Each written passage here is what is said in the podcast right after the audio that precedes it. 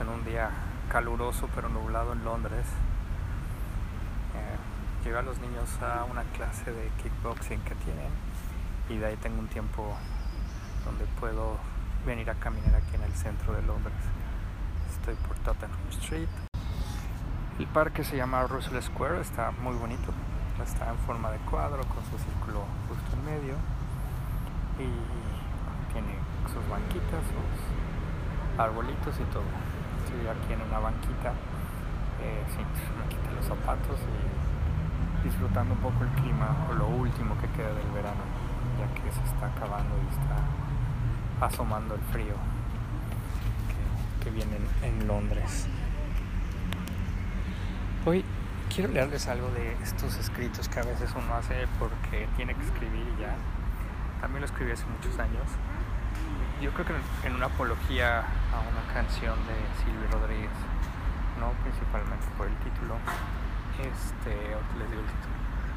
Es cuando simplemente escribes de algo, pero sale, pues sale tierno, sale escribible, le diría así. Espero les guste.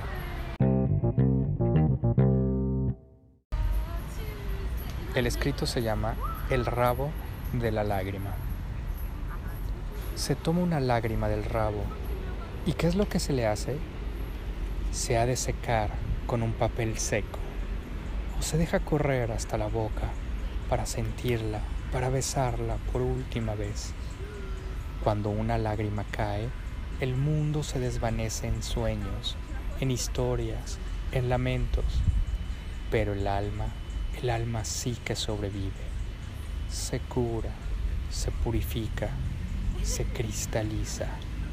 Si decidiste coger la lágrima del rabo, ríete, porque seguramente has logrado algo que nadie más ha podido lograr.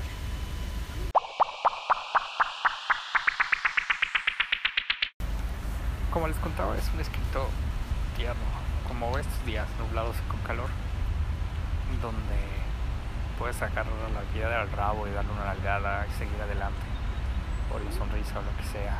Besen sus lágrimas, chicos, chicas, o mi alma, un monólogo en el que estoy en este podcast.